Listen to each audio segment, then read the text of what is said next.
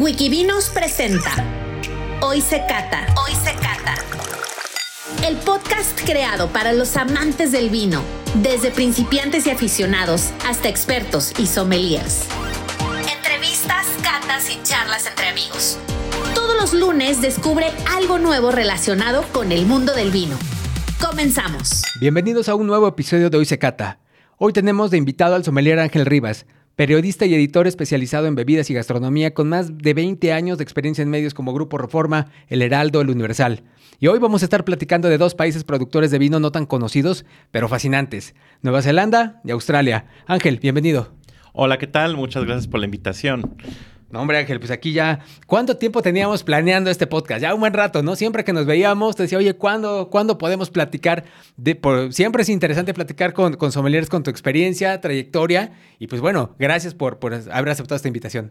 No, al contrario, muchas gracias. Y bueno, finalmente llegó el día y pues me da mucho gusto porque vamos a hablar de dos países que sí, como tú dices, son poco conocidos, pero creo que hay mucho contenido que aprender. Pero sobre todo, creo yo digo, para que el auditorio lo, lo, lo pueda como dimensionar. Son países lejísimos, ¿no? O sea, estamos hablando de que no está tan fácil así de, bueno, me voy a Nueva Zelanda mañana, ¿no? No, bueno, de hecho, bueno, justamente de los vuelos más largos y de cualquier parte del mundo eh, son hacia esos dos países.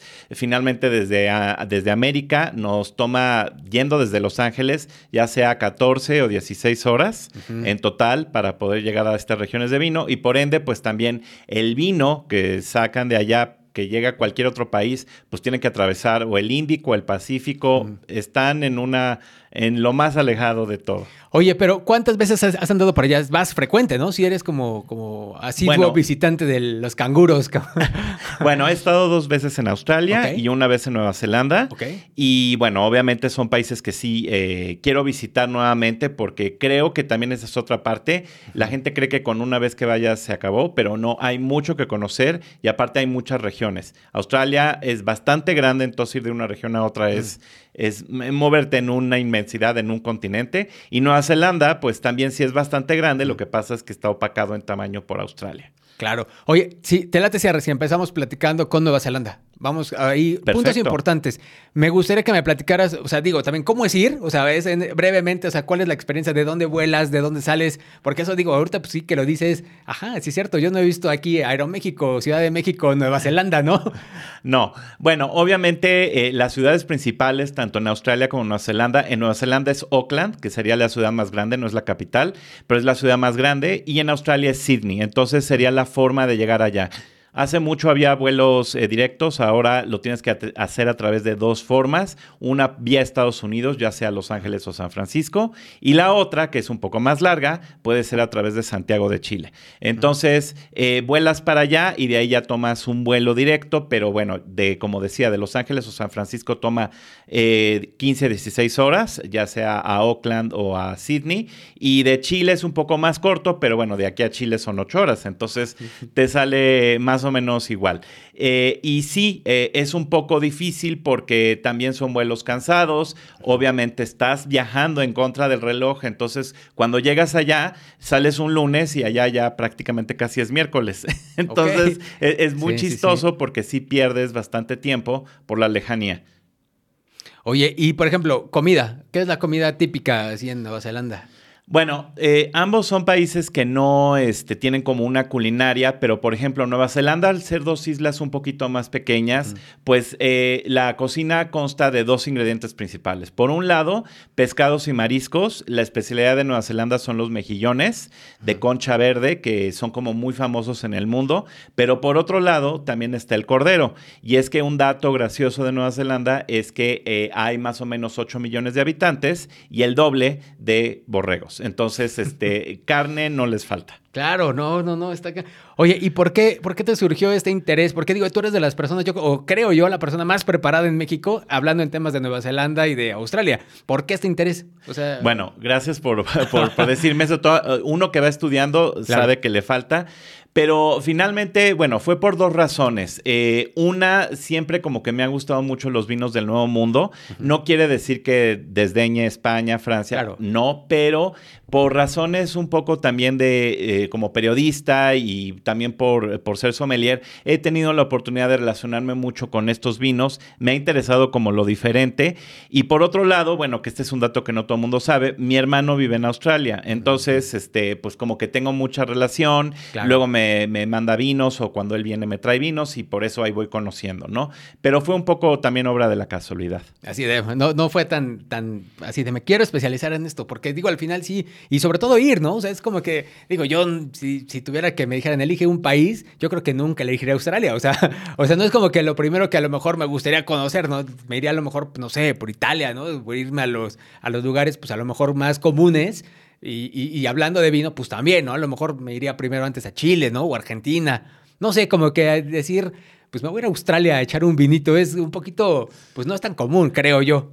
Claro, digo, parte de la experiencia en ambos países es el vino, pero también tienes un poco la gastronomía. No es que haya una gastronomía local, pero hay muchos chefs que están haciendo como cosas muy novedosas. Y por otro lado, bueno, en ambos países un poco la belleza de los paisajes, la cultura, muchas playas, este, un poco animales, la naturaleza en ambos países que difícilmente puedes ver en, otras zonas. Entonces, si es un paquete como eh, de varias cosas, digo, si va al vino, pero pues también ves otras cosas.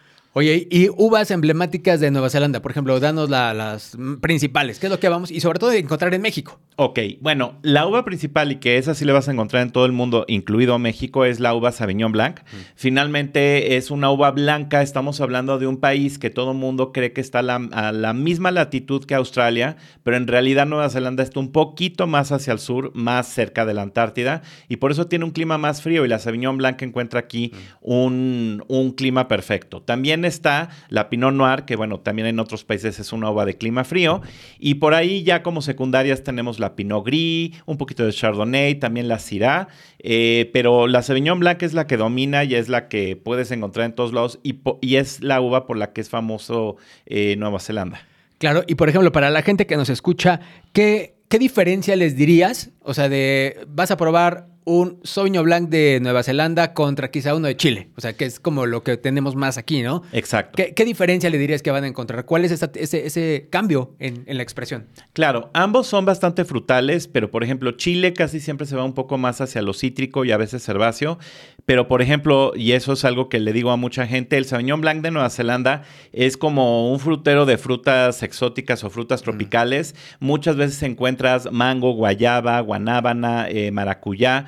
Eh, y también tiene muchas eh, cuestiones, por ejemplo, mango verde, o tiene a veces tintes de espárrago, o a veces que a la gente pues dice, ay no, qué, horror, pero un tinte como de orine gato, este, que, es algo muy particular que se da en Nueva Zelanda. Son vinos que tienen muy, mucha acidez, entonces refresca mucho y maridan muy bien, por ejemplo, con cocina asiática. Entonces, eso creo que eh, cambia un poco de Chile, obviamente con el viejo mundo, pues sí es bastante diferente, pero creo que es como la identidad y es algo que a la gente le gusta mucho, que es como muy tropical el vino de Sauvignon Blanc de Nueva Zelanda. Y es una tipicidad pues única, ¿no? Porque o sea, lo, hueles y dices, esto es de Nueva Zelanda, o sea, sí es como muy distinto, o sea, creo que sí es evidente un poquito esa, esas notas que dices características. Digo, en el mundo yo no recuerdo ahorita algo también que se le parezca, o sea...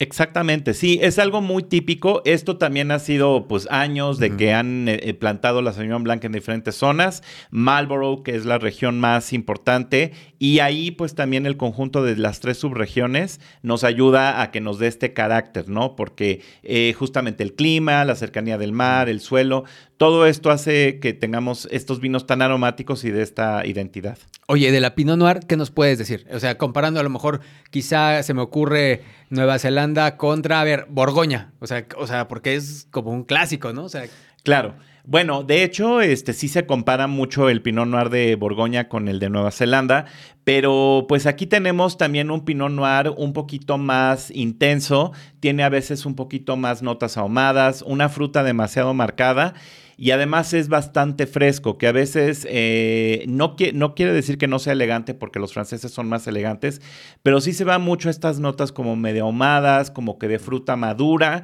y también es bastante fresco. Eh, realmente sí ponen algo de barrica los neozelandeses en el Pinot Noir, pero quizá no tanto como en, Francia, y creo que sí también tiene su, propia identidad. Aparte que, bueno, el clima, eh, pues las zonas donde está creciendo el Pinot Noir en Nueva Zelanda, llegan a ser a veces un poquito más frías que en Borgoña. Digo, también por años, ahorita el cambio climático ya no sabes, pero sí, eh, sí es más frutal y mucho más amable. Más corte Nuevo Mundo, podría decir. Ok, ok, ok.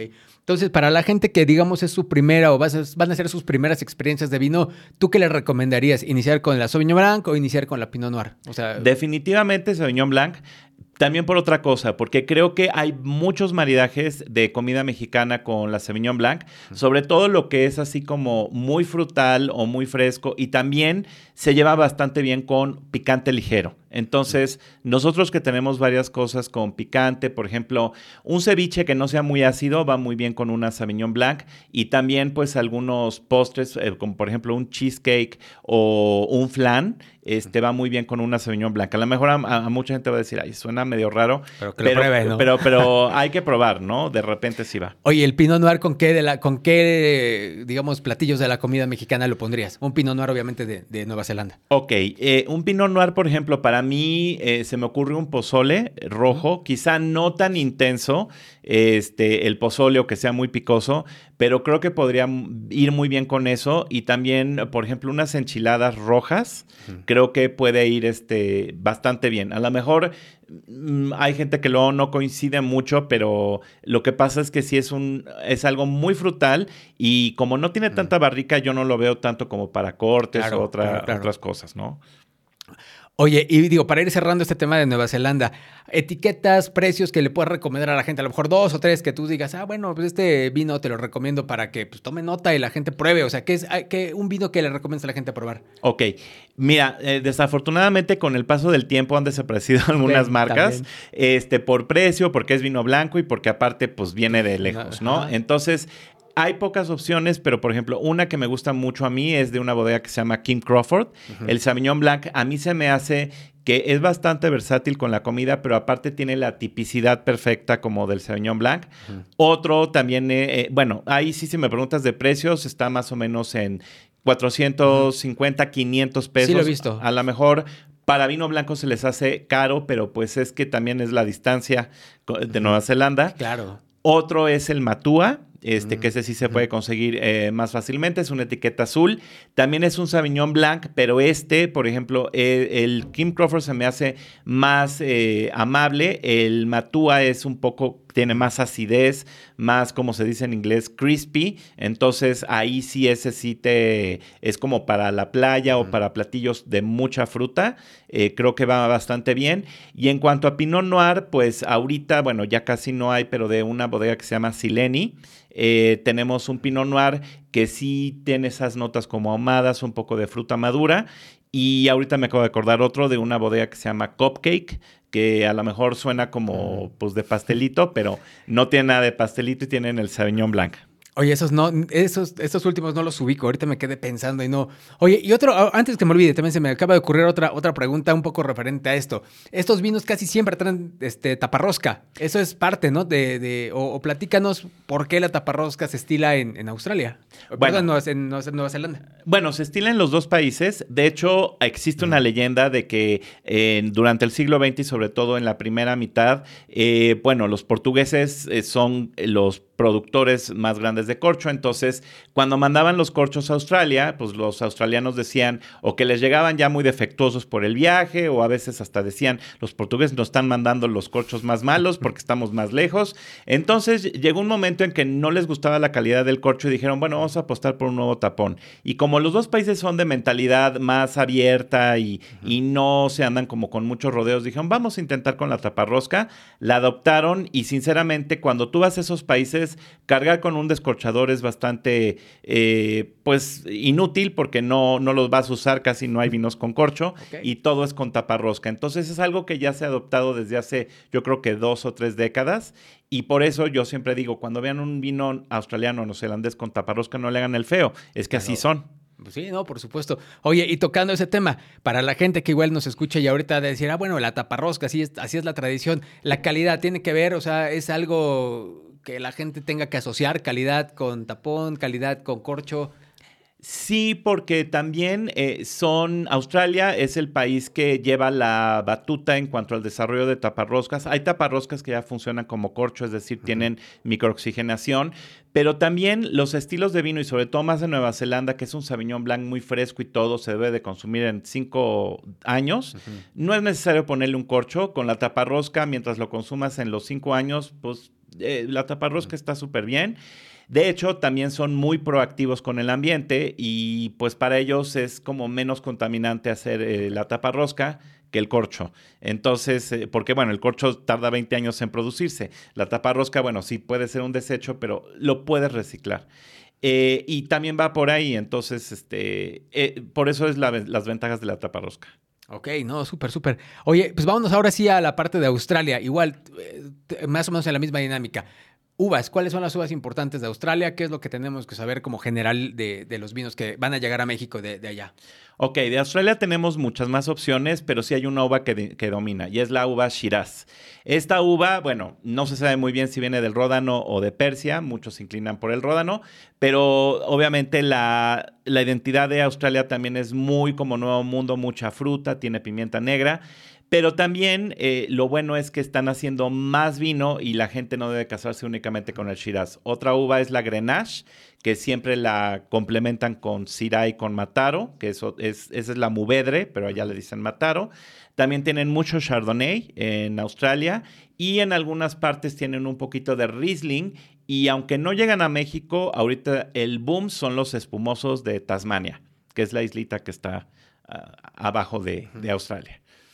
Oye, y esta parte, por ejemplo, de los incendios y todo esto que de repente vemos de los calores. O sea, eso, eso en realidad, ¿cómo le afecta al vino? No, eh, obviamente Australia eh, es uno de los países que sí está un poco afectado por el cambio climático porque todas estas ondas de calor se han hecho mucho más frecuentes. De hecho, hay eh, una de las peores épocas para Australia fue en febrero, marzo del 2020, cuando un incendio casi casi termina con una región que se llama Adelaide Hills y no es Beverly Hills.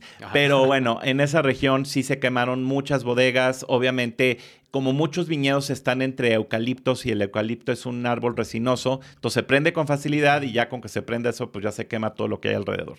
Entonces sí es, eh, hay cada vez más calor y todo, justamente están investigando qué otras variedades este, pueden utilizar porque también luego se queman por el sol, eh, pero sí es más frecuente los incendios, de hecho eh, a raíz del 2020 que después esa noticia se opacó porque llegó el COVID y ya pues ya no, no trascendió mucho lo de los incendios, pero este, han desarrollado una tecnología para usar carbón activado porque en ese momento todos los vinos que sí sobrevivieron se contaminaron por el aroma a humo y quedaron como mezcales, o sea, muy ahumados. Entonces diseñaron una tecnología para quitarles ese sabor ahumado y que ya los pudieran vender, ¿no? Entonces siempre tratan de buscar como, como qué, pero el problema es que Australia sí es muy caliente y la mayoría de las regiones sí tienen problemas de incendios, un poco por la, la demás vegetación que está alrededor. Oye, y aquí también creo que ese, ese tema del calor se refleja en los vinos, ¿no? Tienen altos niveles de alcohol. Yo he probado unos que dices, puta, o sea, sí está bien potente, ¿no? Bien, o sea, una copita y ya estás aquí, ya, este, medio mareado.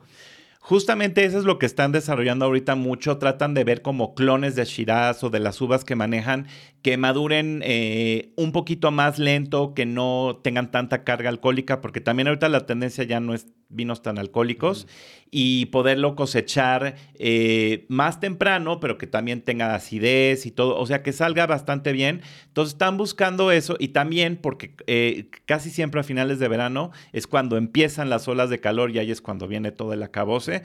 Entonces, este, sí están desarrollando como mucho eso y sí, también viene la tendencia de vinos menos alcohólicos. Entonces tratan de ver las soluciones, pero pues el clima no tiene palabra de honor. Oye, y, maridajes con comida mexicana con estos vinos, ¿qué nos puedes recomendar?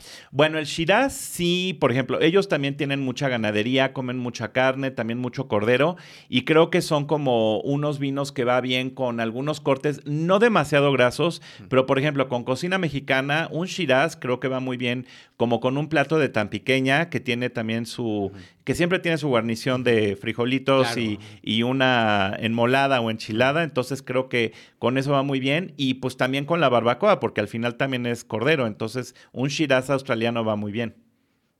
Ah, ¿Y en vinos blancos, por ejemplo? Un Chardonnay eh, sí es bastante versátil porque no es una uva tan fresca como la que hablamos de Nueva Zelanda. Es una uva que sí tiene más manzana verde, más pera. A veces le meten un poquito de barrica y esto nos da un poco notas más eh, sedosas y un poquito más como de pan.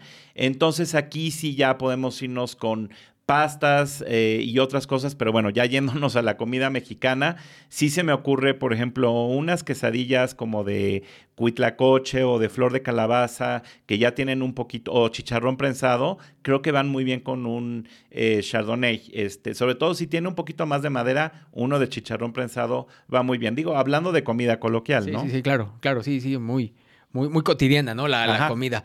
Oye, y por ejemplo, las etiquetas, o sea, ahí sí creo que es muy limitada, todavía más limitada la oferta, ¿no? En México que, por ejemplo, con Nueva Zelanda, o sí hay una gama amplia de, pues de bodegas y de vinos aquí que puedas probar. Hay un poquito más este, que Nueva Zelanda. Nueva Zelanda, de hecho, es más limitado, pero de Australia, por ejemplo, tenemos que yo creo que es una bodega este, que podemos apoyar porque es una bodega que la inició un mexicano, eh, Mauricio Ruiz, que es de eh, Monterrey y se llama Juguete.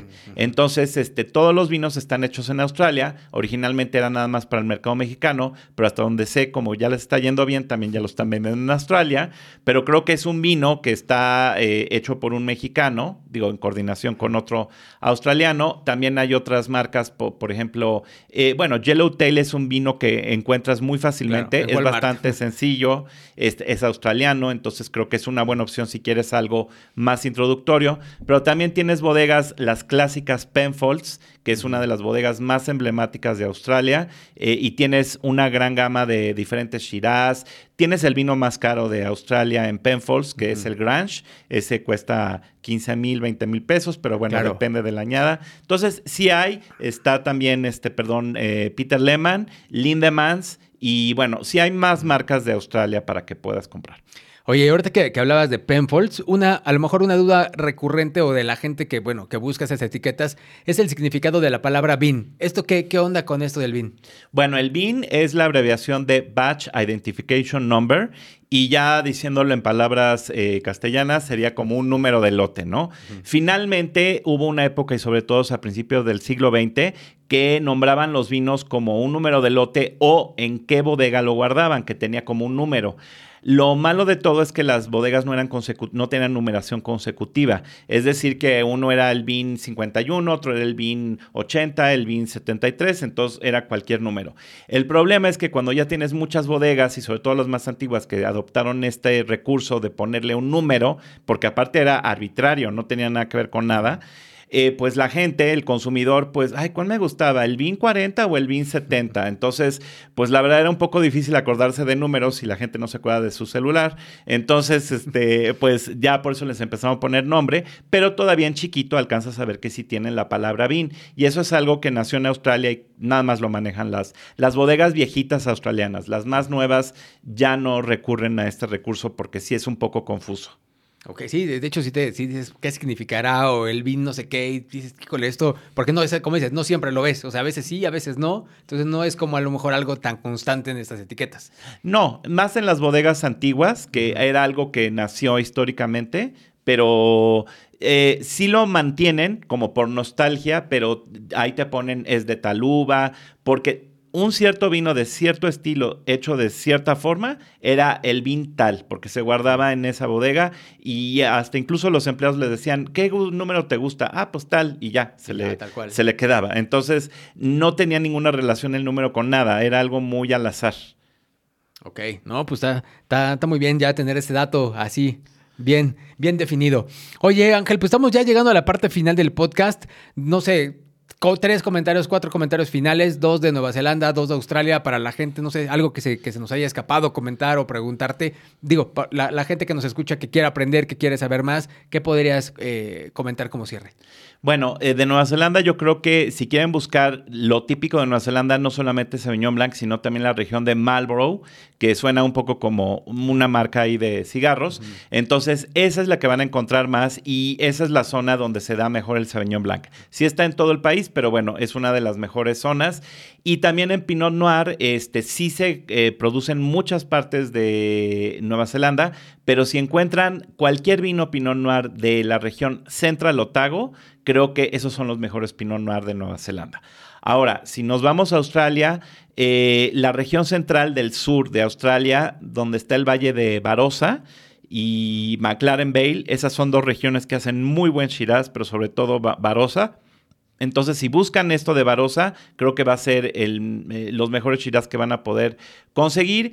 Y también en cuanto a Chardonnay, pues pueden buscar tanto de Hunter Valley, que es una región más hacia el Pacífico, porque bueno, Australia es enorme, y también este, pueden buscar eh, algunos vinos de Yarra Valley, que es como de la también parte sur. Esas regiones entre Barossa, Yarra y Hunter, creo que son las regiones más eh, emblemáticas de Australia. El problema es a veces encontrarlas. Si tienen eh, la facilidad de, repente ir a Estados Unidos, en Estados Unidos encuentras mucho Nueva Zelanda y mucho Australia.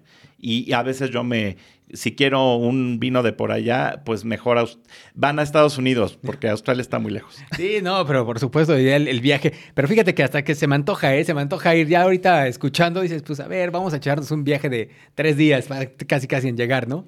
Claro, sí, sí, sí, sí es muy lejos y también yo les recomiendo que si van para allá, sí planeen un viaje más o menos, yo creo que de semana y media o dos, porque bueno, pues si el vuelo es muy largo, ni modo que llegues y ya los dos días ya regrésate. Te regresas, ¿no? Y aparte llegas con el horario completamente desencajado. O sea, a veces cuando sales de Australia eh, un día, sale, llegas a México el mismo día y más temprano. Entonces es, como raro, es raro, es raro. Qué raro. No, pues hay mucho que platicar, este, mi estimado Ángel. A ver, digo, seguramente seguiremos platicando en otros episodios. Y pues digo, esto nos deja este primer, primer pasito, ¿no? De estos dos países que, que, como decimos en la introducción, son poco conocidos, pero fascinantes, ¿no? Quien pueda probar los vinos, pruébelo porque se van a llevar una gran sorpresa, ¿no? A mí el Sauvignon Blanc de Nueva Zelanda se me hace, híjole. Yo creo que es de mis favoritos, ¿eh? Sí, no, digo, es bastante fresco, te da muchos matices y todo. Y aparte, también es un vino que, como tú decías, maridaje, sí, pero también te lo puedes tomar así en la tardecita.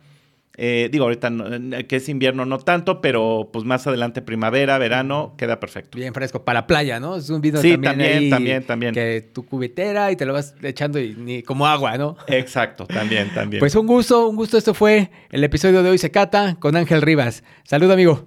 Muchas gracias y salud es traído a ti por wikivinos.com, la plataforma online para aprender todo sobre vinos. Queremos escucharte.